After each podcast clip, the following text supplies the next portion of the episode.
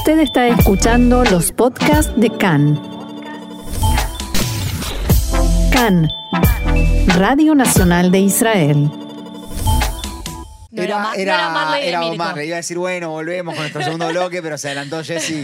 Porque estaba, Jessy necesitaba que se diga esto. Queríamos chequearlo. Era, era Bob Marley, evidentemente. eh, no, no, no era. conoció, Eliad no, no conoce a Marley de Argentina. Claro, exactamente. Estamos con nuestro segundo bloque entonces de Caro en Español. eh, y ya estamos con nuestra invitada. Caro viene siempre acá a, a hablar, ya es la tercera o cuarta vez. Creo que cuarto. Creo que es como la cuarta vez. Eh, vamos viendo de a poco que también este, como que se va soltando más, algo que a mí me pone muy contento. Este, y la vamos a invitar para todos los días, pero ella todavía no lo sabe. Vamos a hablar con Caro. Caro, les recuerdo, viene del Jerusalem Institute of Justice, eh, que es eh, una de las organizaciones que, que hacen eh, advocacy por, por, por- por Israel en varios lugares. Y hoy viene a hablarnos particularmente del adoctrinamiento dentro de, eh, dentro de lo que es los, los textbooks, los, los libros de colegios de, en, en los territorios palestinos, ¿es así? Sí. Bien. Comenzá. Eh, bueno, yo, o sea, creo que para poner un poco de contexto, para que se entienda un poco cómo es el funcionamiento de por qué hay, cómo funciona que en ciertos colegios hay estos libros. Eh, esto fue a partir de los acuerdos de Oslo eh, en los años 90. Eh, ahí se acordó que la autoridad palestina es la que supervisa eh, l- el contenido, o sea, dentro de muchas otras cosas que contienen los acuerdos de Oslo, una de las cosas es el tema educativo. Entonces, eh, hay colegios en Cisjordania, Gaza y en el este de Jerusalén donde se usan los libros de texto eh, que están redactados y supervisados por el Ministerio de Educación bajo la autoridad palestina. ¿Por qué la autoridad palestina recibe ayuda en materia educativa? La autoridad palestina recibe ayuda. Primero hay dos cosas. Una es que tenemos la UNRWA, eh, que es la... Perdón, no voy a leer para no, equivocarme, porque en castellano, en castellano, yo conozco las siglas en inglés y que lo voy a decir en te castellano. perdonamos, te perdonamos. Está muy Es la. Agencia de Naciones Unidas para los Refugiados de Palestina en Oriente Próximo. Este es el nombre. O sea, es una agencia especialmente hecha para, para, Para esta, esta, esta área del mundo. para esta problemática. Exacto. Y me parece, por lo que sé, que es la única agencia de la ONU dedicada a un grupo específico de refugiados.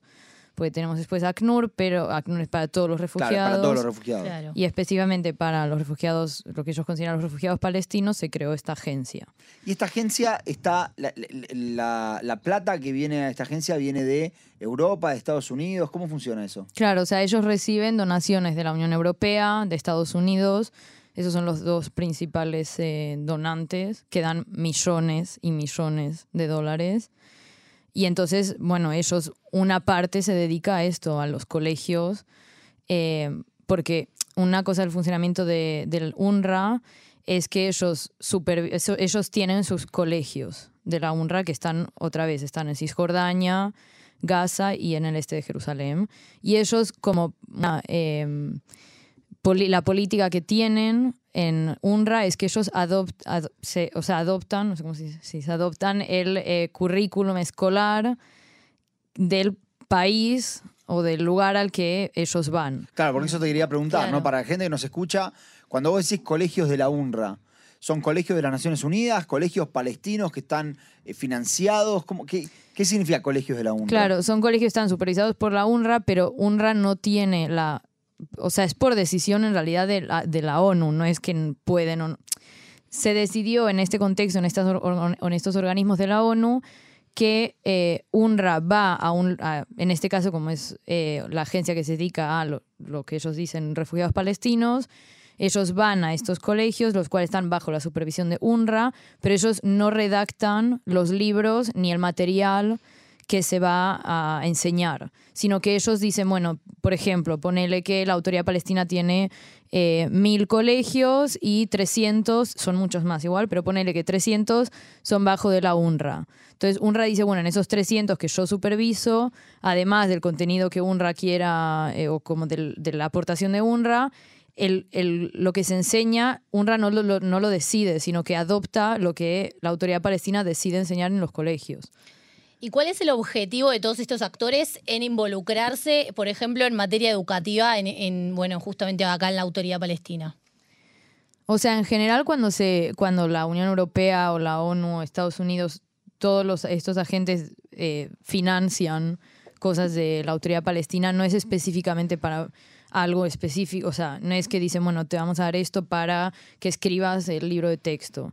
Obviamente dicen, bueno, parte del presupuesto se va a dedicar a esto, a esto y a esto, pero es algo más en general como una ayuda a, eh, al- la población. es Claro, el pero- famoso financial aid, digamos. Exacto. Sí. Pero no es, vos lo que decís es, no está asignado a 7 millones, de los cuales, no sé, 2 millones son para libros de texto. No es No, dedican a, así. edu- a educación, por lo que entiendo, Claro. y dentro de ahí hacen, reparten. Exacto. Entonces, lo que si estuvieron viendo últimamente, y no es la primera vez que se debate, es que la Unión Europea y Estados Unidos, entre otros, justamente lo que dicen es que cómo podemos seguir dando plata eh, a la educación de la autoridad bajo la autoridad palestina cuando los libros contienen mensajes de odio, de antisemitismo. Entonces ya no es, ni siquiera es algo que lo dice Israel y ya está, es que es la Unión Europea misma, que además en 2021 ya pasó, que frenaron la ayuda que ellos le dan a la autoridad palestina por 13 meses, justamente por el tema de los libros, por el contenido que tenían los libros de texto. ¿Cuál es puntualmente el contenido problemático dentro de los libros de texto?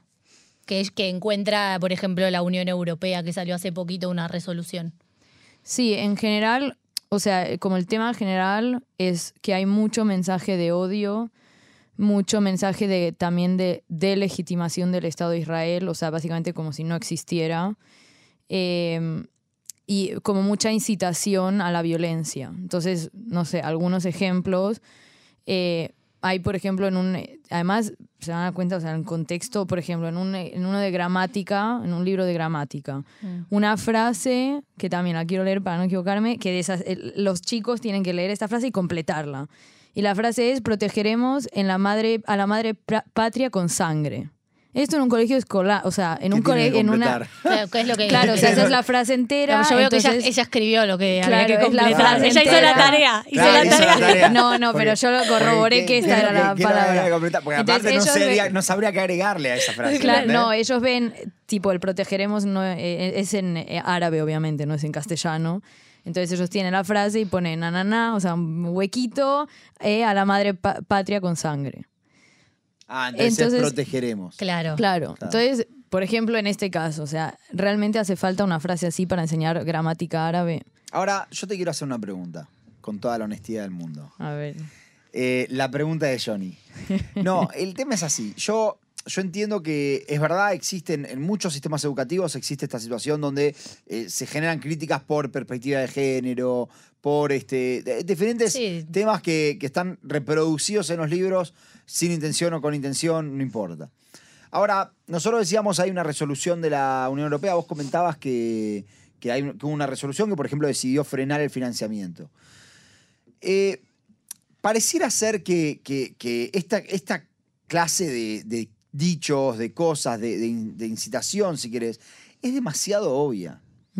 ¿Por qué sigue pasando entonces? O sea, ¿por qué la Unión Europea, por ejemplo, dice, dice bueno, vamos a, vamos a dejar de financiar, pero después dice, bueno, no, pero volvemos? O sea, ¿qué, qué es lo que está O sea, pasando y después saca otra resolución y. Y después saca otra eh, resolución y critica, y de repente vemos las cosas que uno ve en los medios israelíes, por lo menos, son cosas horribles. Este, haciendo alusión a, a que Hitler se quedó corto, haciendo eh, cosas horribles. Digamos, de, ¿por qué siguen pasando entonces? O sea, yo entiendo que estos organismos financian en general cosas, o sea, proyectos en la- de la autoridad palestina, pero justamente, o sea, hay otras cosas que para las que ellos dan plata y dentro de todas esas cosas, una es, termina siendo que hay plata, o sea, termina siendo que hay plata que va a este tipo de, a estos libros. Y justamente es por un lado que dicen, bueno, vamos a parar la financiación, porque no puede ser que no es nuestra plata, porque al final lo que, ¿qué dicen ellos, tanto la Unión Europea como Estados Unidos como la ONU, es que ellos quieren promover una educación en la que se hable de paz, Hmm. de tolerancia, y justamente se está haciendo todo lo contrario. Entonces, es como el debate entre, bueno, frenar la financiación o seguir dando porque quizás ellos lo necesitan para otras cosas, pero al final la plata termina yendo ahí. O sea, No es como... Claro, tiene que ver con que no supervisan el contenido. O sea, esta- estos organismos no supervisan el contenido, sino que dan la plata y cuando salta algún caso, ahí sale una resolución. Ese sería más o menos el mecanismo. O sea, no estoy segura porque no estoy en la Unión Europea, no sé exactamente Claro. cómo lo hacen, pero yo creo que también, por ejemplo, lo que pasó esta vez es que este año vieron muchos ataques terroristas hechos Sí. por menores y muy chicos, por nenes de Sí, 13, 12 14, años. 13 Sí. años, sí. Y yo creo que eso también es como que hace saltar la alarma, porque también a través de eso vos ves que no es simplemente, o sea, no es una frase en un libro. Primero que la frase que leí antes era una, pero hay, por ejemplo, otro ejercicio donde te dicen tenés que redactar un texto sobre Dalal Mughrabi, que era una terrorista, una mujer terrorista que eh, entró en Israel, se infiltró en Como una Israel. mártir para ellos. Sí, y eh, eh, hizo explotar un bus y mat- muri- murieron, eh, o sea, se asesinaron a 38 personas, de los cuales 13 eran nenes. ¿Quieres decir algo, Johnny? No, no, quiero preguntar. eh, Está haciendo caras. la Para la, gente, para la gente que no está viendo Claro, Facebook Live, Johnny está haciendo caras caras. para ese Y para además no incluso vean. está tapado, claro. eh, quiero preguntar. Digamos, la, la autoridad palestina sabe que va a ser altamente criticada por esto, a- asumo. ¿Por qué lo hacen? ¿Por, por qué se terminan haciendo estas cosas que me parece que son aparte casi que obscenas, diría, ¿entendés? No, yo estoy de acuerdo que es obsceno, es exageradamente, o sea, como este tipo de mensajes es eso, o sea, vos ves que ellos están poniendo como un, un modelo a una persona que es una asesina, que fue a matar a otras personas simplemente porque eran judíos o porque vienen de Israel o las dos cosas. Esto fomenta violencia al final en la vida real, no es que se queda solo en la cabeza de los nenes, sino que después ellos van y pensando, ah, ella es la modelo que yo tengo que seguir, voy a hacer exactamente lo mismo. No, de hecho, perdón que te interrumpa acá, pero también hay videos de TikTok de chicos justamente haciendo estas mismas cosas, o sea, eh, funerales de mártires, o sea, representando matanzas de soldados, como que también se reproduce incluso a nivel por ahí más infantil en videos de TikTok, pero obviamente, eh, nada, el punto es ese, que a través de la educación llegamos a mensajes que por ahí no están tan buenos. Claro, y yo creo que al final es como que es la narrativa que ellos construyen, es los libros de texto es una herramienta más dentro de muchas herramientas. Ellos también usan, eh, como le dijiste, todo lo que es eh, Facebook, TikTok, Instagram, también la televisión. O sea, es toda una, una herramienta de construcción de una narrativa que hace que fomente este odio eh, hacia Israel, hacia los judíos. O sea, lo mismo, ¿no? Y como no estoy en la Unión Europea, no estoy en autoridad palestina, no puedo decir eh, qué es lo que, o sea, ¿Por qué lo Debe- hacen? deberías estar en los dos, Caro, porque así no... En los tres. en los tres. Sería mucho más fácil para nosotros. Claro. Ahora, estos, ah, la, la, la- corregime si me equivoco, pero entiendo que la UNRWA hace reportes. Eh, de hecho, vos me mandaste uno y pareciera ser como que dicen, bueno, acá no, en realidad no pasa nada. Eh, o sea, ¿qué, qué es lo que, qué, qué- clase de posición tiene las Naciones Unidas respecto de lo que pasa o, o la Unión Europea? Bueno, la Unión Europea entiendo que, que- que- como que está más atento porque me dijiste que ya cortaron la prensa. Pero la UNRWA, ¿qué clase de posición tiene oficialmente? o sea, la honra por lo que las cosas que yo vi, no, no es tipo, ellos no dicen, bueno, este ejercicio que dice esta frase horrible y lo justifican, ¿no? Simplemente hacen un mensaje general de no es cierto que en los libros, que los libros contengan mensajes de odio, eh, sino que nosotros educamos en la paz y la tolerancia, y bueno, este es el mensaje que dan. Después, ¿qué pasa? Por ejemplo, hay instituciones, hay como organismos, hay uno israelí, hay otro que es financiado por la Unión Europea, o sea, que no tiene nada que ver con Israel, que hicieron un estudio de los libros, o sea, agarraron libro por libro y miraron los ejercicios que hay y identificaron dónde había estos mensajes de odio. Por eso también es la diferencia, o sea, me parece que quizás la UNRWA no está como em, respondiendo exactamente a cada una de las problemáticas que hay, sino que es más un mensaje general. Y obviamente también en el mandato de la UNRWA es que ellos tienen que fomentar la paz, la tolerancia, todo esto. Entonces es como un poco se contradice. Y además es eso, ellos, UNRWA tiene que adoptar el currículum que está hecho y los libros hechos por la autoridad palestina.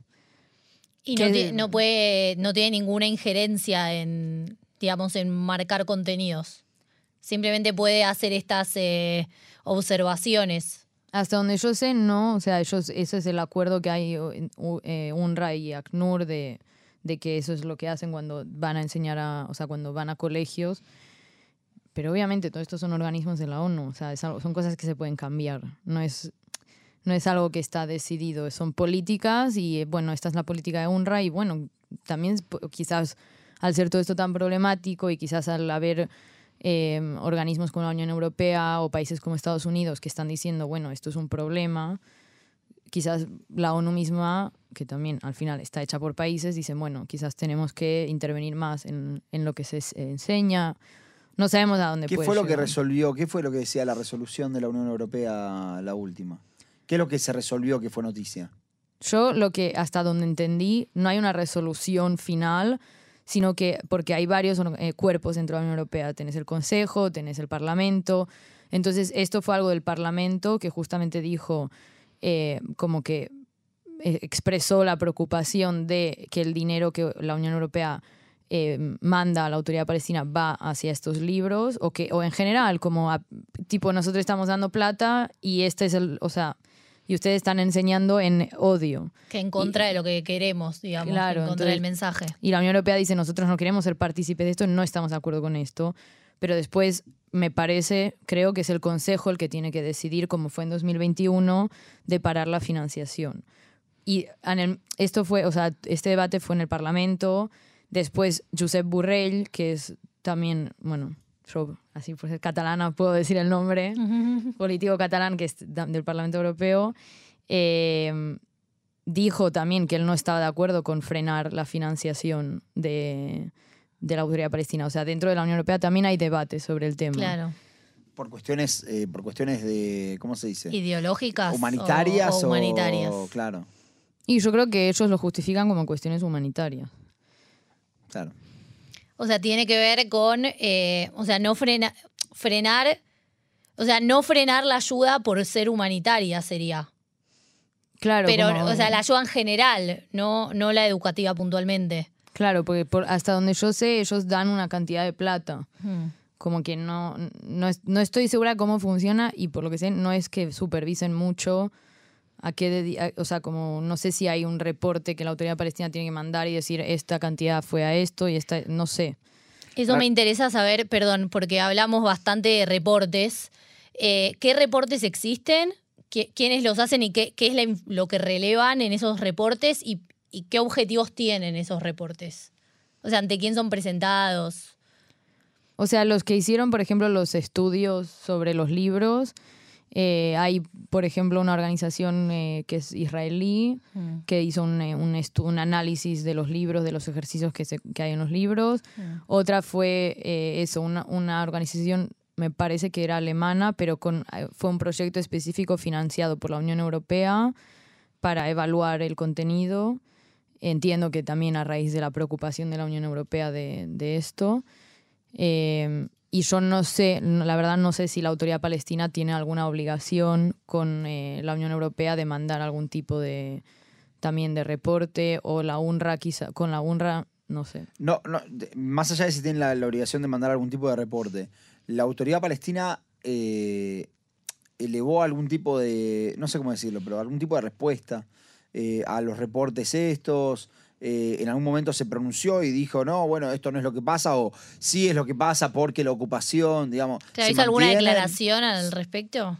La verdad que yo no vi, no sé, me imagino que sí. Tampoco quizás- fue muy difundido este tema. No, no es que fue algo que, que salió por todos lados. No, y yo creo que la verdad es una lástima porque me parece que la gente no entiende de verdad la gravedad de esto, como hasta dónde puede llegar todo lo que decíamos antes de los ataques terroristas hechos por menores. O sea, o que un menor, tipo, no sé, yo qué sé, yo cuando estaba en el colegio y me pedían redactar algo sobre alguien que admires, no sé, redactaba sobre mi mamá, no sobre alguien que había hecho un ataque terrorista. Claro, es divina. Como, Claro, es divina, señores señores. Pero nada, eso como que pienso que... Yo quería ser un jugador de fútbol. Claro. No, lo quería decir igual. tipo, amo a mis padres, me deben estar viendo, pero. Pero Messi. Enzo Francesco. claro. Claro, Mes- Messi no es de la época de Ah, Johnny Caro. perdón, perdón. Maradona, Maradona. Soy más viejo yo. En realidad tenemos la misma edad con Messi. Claro. Sí, no. Siempre dijimos Ah, que sí. mientras él juega al fútbol, porque yo lo conozco, y siempre dije, mientras vos juegues al fútbol, yo voy a hacer otra cosa. No, Y no quiero diferenciarme de Claro, vos. porque no quiero opacarlo. Y después, cuando él este, haga otra cosa, yo voy a jugar al fútbol. Que se están intercambiando. Ahora ya te toca, Johnny. Me toca, me O sea, toca, en claro, breve claro, te tengo- toca. tengo que empezar a entrenar. Tengo que empezar a entrenar. Pero en fin, eh, yo entiendo lo que vos decís. Es verdad que lleva a, a- a los chicos a hacer esto. Lo que, lo que pregunto es, bueno, está bien, si no tienen injerencia en la UNRWA, ¿cuál es la solución? Bueno, primero se puede cambiar que el que no tengan injerencia. Eh, segundo, también algo que nosotros, por ejemplo, hacemos en el Jerusalem Institute of Justice es dar a conocer esto. O sea, como dijeron, tipo, no hay tanta difusión, aunque es algo que quizás se sabe o la gente, tipo, alguna vez escuchó sobre el tema, no se sabe muy Creo bien. que siempre se habló del tema de los jardines, de los jardines de infantes, que siempre al- alguna vez circularon videos con estas cosas. No sé si tanto en los libros de texto. Y, y, por ejemplo, no sé, en Wynet ayer mirábamos con Johnny y salieron eh, imágenes de los libros de texto también. Entonces, bueno, ahí como que tiene como otro peso también ver realmente, aunque uno no entiende árabe, entonces no, no sabemos bien lo que dice y tenemos que creer lo que dice el epígrafe Claro. de Wynet. Pero sí, siempre se habló del tema, por ahí no de esta forma tan eh, formal y Sí. puntualmente de los libros. ¿Ustedes Sí. qué es lo que hacen como el Jerusalem Institute of Justice? ¿Qué es lo que hacen en, en pos de esto? Porque la pregunta sigue siendo la misma, digamos, ¿qué es lo que se puede hacer? Mm. O sea, por empezar, eso, dar a conocer. Eh, Un sonido raro, no se preocupen, no, pasó si nada. todos lo escucharon, nosotros sí. Bueno, dar a conocer el tema, sobre todo escribir artículos también en nuestras redes, mostrar qué es lo que está pasando. Y también otra cosa que ahora eh, también en la ONU, nosotros, eh, como ya comenté en otros programas, tenemos el Special Consultative Status, entonces podemos participar en muchos cuerpos de la ONU y dar nuestros eh, statements escritos o eh, orales. También expresamos la preocupación de esto, tratamos de promover que esto, que se frene este tipo de contenido. Y ahora también la Corte Penal Internacional, eh, estamos, vamos a mandar un, un documento eh, en respuesta a una call for submissions de la, de la, del fiscal de la Corte Penal, que es para que se le dé más importancia al adoctrinamiento en cuanto a el resultado que puede llevar en relación a crímenes de guerra. Que ya, o sea, fuera de lo que pasa en los libros de texto. eh, Ustedes hacen un relevamiento de como la relación entre el adoctrinamiento y después los resultados materiales de eso, digamos, los atentados o los ataques. Claro, y mostrar las distintas, o sea, hay muchísimos, eh, por desgracia, muchos grupos, muchos, eh, no sé, por ejemplo, ISIS o incluso también eh, casos que ya estuvieron en la Corte Penal Internacional, CONI, no sé si les, se acuerdan que salió un video también. eh, Connie sí, Connie, justamente sí. Como ahí toda todo el trabajo de adoctrinamiento que incluso al final, o sea, ya es un caso extremo, pero chicos que habían sido niños soldados terminaron siendo ellos acusados de crímenes de guerra.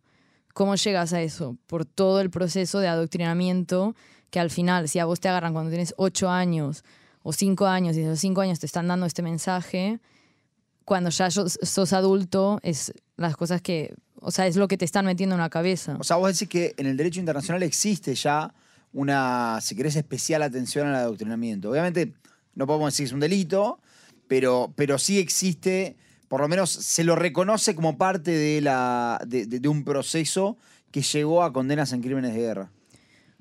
Yo creo que sí, por lo que vi, por ejemplo, en este caso, en el de Connie, me parece que, y en otros también, se, se tiene en cuenta, no es como a lo que más peso le dan, por eso nosotros también es como que queremos que se le ponga más atención, eh, porque justamente es lo que, si, si todo eso se pudiera frenar antes, no llegaríamos a estos casos tan extremos.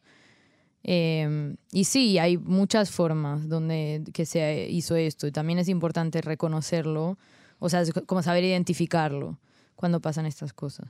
Por eso, vos dirías que capaz la, el primer objetivo es la visibilización y después eh, todo el resto.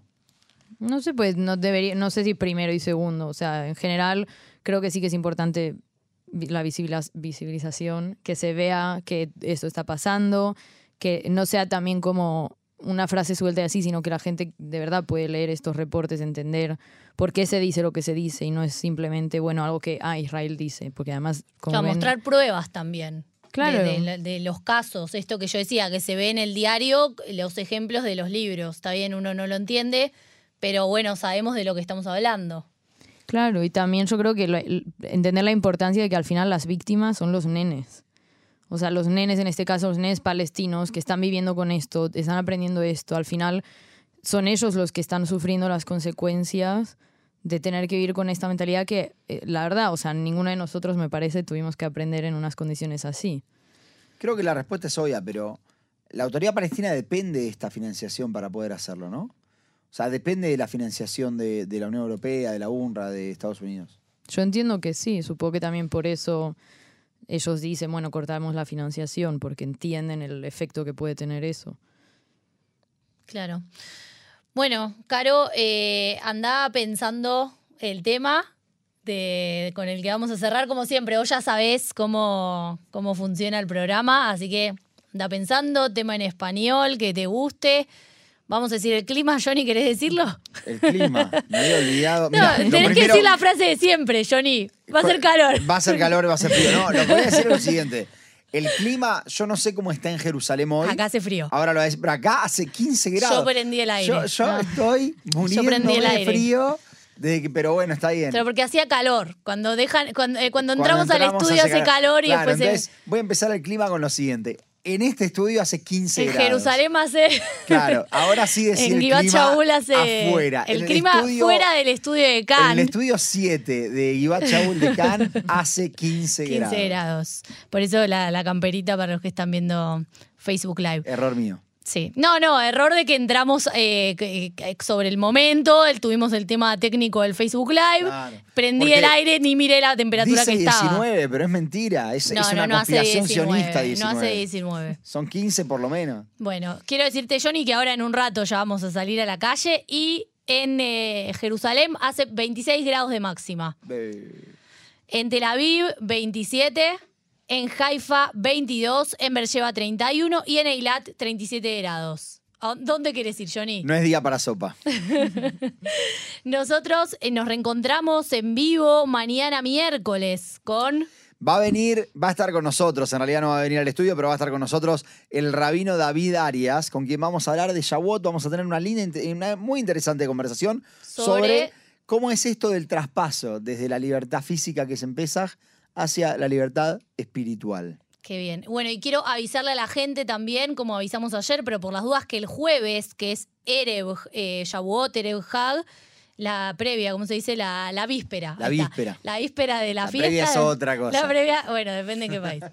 Eh, bueno, tenemos programa en vivo, por lo menos las noticias en vivo. Vamos Las a estar a las en 2 de la tarde el jueves. Así que bueno, eso sí. Y la próxima te- semana tenemos un montón de cosas también. La próxima semana tenemos una semana increíble. Increíble, economía, vamos a hablar de cannabis un poco, bueno, un montón de cosas, de un libro nuevo. Bueno, ya, ya estamos preparando todo, estén atentos a, Estén atentos. a nuestras redes. Como siempre, nos pueden escuchar en Radio Reca en español, en la FM 100.3 y en 101.3 y en internet en www.can.org.il. Nos pueden seguir en Facebook como Can en español, que donde hacemos los Donde Facebook hacemos los vivos, todos, todos los programas salen en vivo. Sí. Instagram. Y, y en Instagram también, como arroba can-español, Claro, no hay N. no hay N. Y bueno, como ya dijimos, mañana tenemos al rabino David Arias. Arias, con quien vamos a hablar de Shavuot. Y, Caro, ¿qué tema te gusta? Eh, bueno, voy a decir eh, Chau de Julieta Venegas y no te va a gustar. Claro, así nos despedimos. Esperá que lo estoy poniendo ahí en el sistema y ya está. Ya está, perfecto. Chau, entonces. Chao. Chao. Chau.